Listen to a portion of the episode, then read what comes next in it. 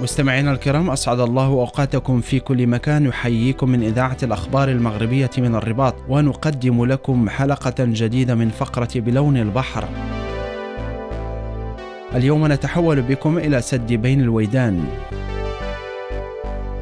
سد بين الودان هو سد مائي في قرية بين الودان بإقليم أزلال بالمغرب وقد بدأت أشغال بنائه سنة 1948 وقام بتصميمه المهندس الفرنسي أندري كوين عام 1950 على وادي العبيد حيث بني بطريقة رفيعة جدا على شكل قوس ويعد أعلى سد في أفريقيا ومن أكبر السدود من حيث إنتاج الطاقة الكهربائية ويعد أيضا من أهم المنشآت المائية التي تتوفر عليها جهة بني ملال خنيفرة. يجمع السد مياه نهري أحنصال ووادي العبيد ويوجد على بعد كيلومترات من أيت عتاب وبالقرب من واويزخت وهو في النفوذ الترابي لإقليم زلال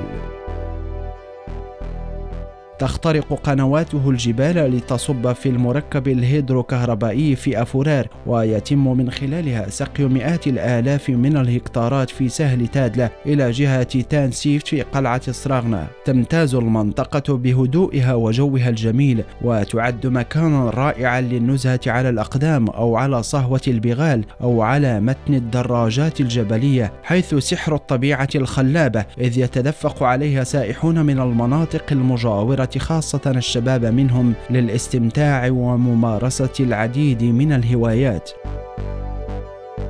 تبعد بحيرة سد بين الودان عن مدينة آزيلال بنحو 30 كيلو مترا وعن مدينة بني ملال ب 45 كيلو مترا وعلى مقربة منها يوجد نهر أسكا الذي تشكل البحيرة منبعها الأصلي ويعرف بثروة سمكية لا بأس بها إذ يتضمن أسماك الشبوط وأسماك جاحظ. وهناك أيضا سمك البلاك الذي يصل وزنه إلى 5 كيلوغرامات.